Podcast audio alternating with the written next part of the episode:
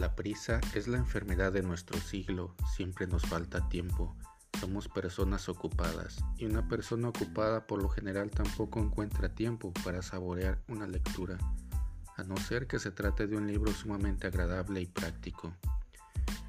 Estas reflexiones las escribió para usted Monseñor Joaquín Antonio Peñalosa, maestro universitario, investigador, periodista, hombre de contemplación y de acción, de escritorio y de calle, que le hagan buen provecho.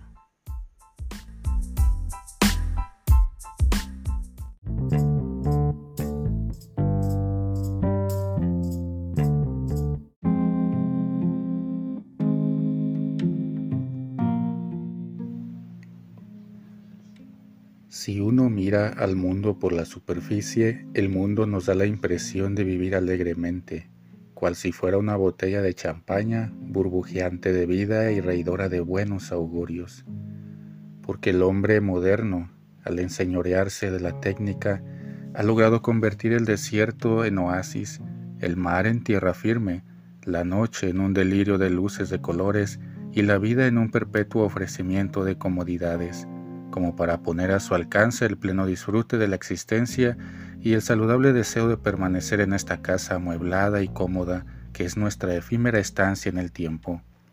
¿Cómo no va a tener motivos el hombre de hoy para disfrutar de su vida mucho mejor que el hombre antiguo si cuenta a su favor con el imperio de la ciencia, el incremento de la medicina, el progreso de la cultura y la suprema facilidad de la diversión? Y, sin embargo, si pudiéramos lograr una radiografía del alma del mundo y de la intimidad del hombre, encontraríamos un claro síntoma de tristeza que pertenece al orden patológico y requiere todo un minucioso tratamiento. La guerra y sus pasiones políticas todavía dejan sales amargas, hogares rotos y perspectivas de sombra pese a los años de paz sobresaltada. Luego vino una filosofía, si vale el nombre, que entronizó a la angustia y a la nada como supremos valores. Predicó la fugacidad de la vida contra el deseo innato de la supervivencia, desheredó al hombre del asidero del espíritu y de la esperanza, confinándolo a materia irremisible destinada a perecer, y toda la vida se trocó en un ser para la muerte. Los artistas cultivaron eso que se llamó el tremendismo y que no es sino la manifestación de la tristeza en un arte que cultiva lo brutal y lo feo, arte triste y sensual, ensombrecido de complejos freudianos.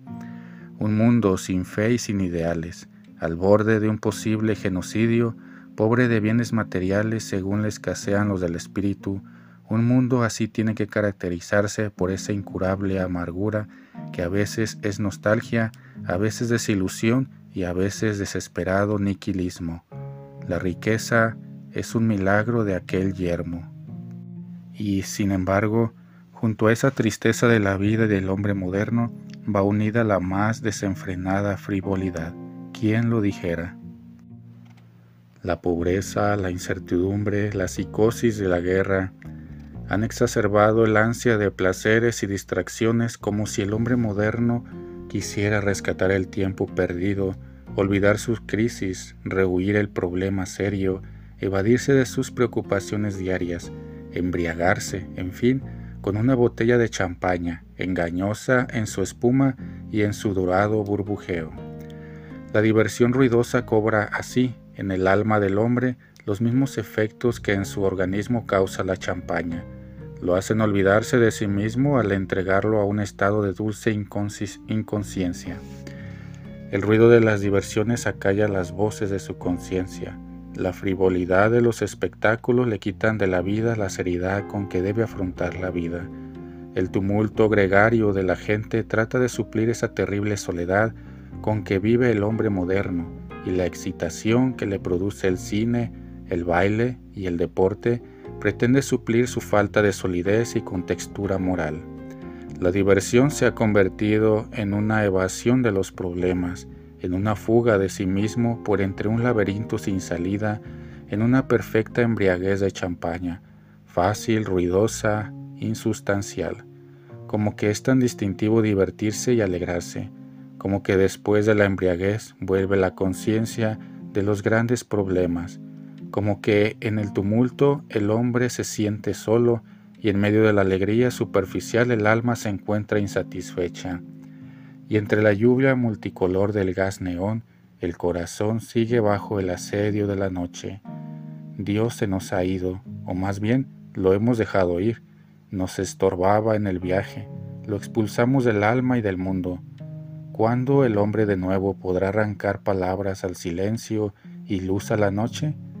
Es el secreto de la perfecta alegría.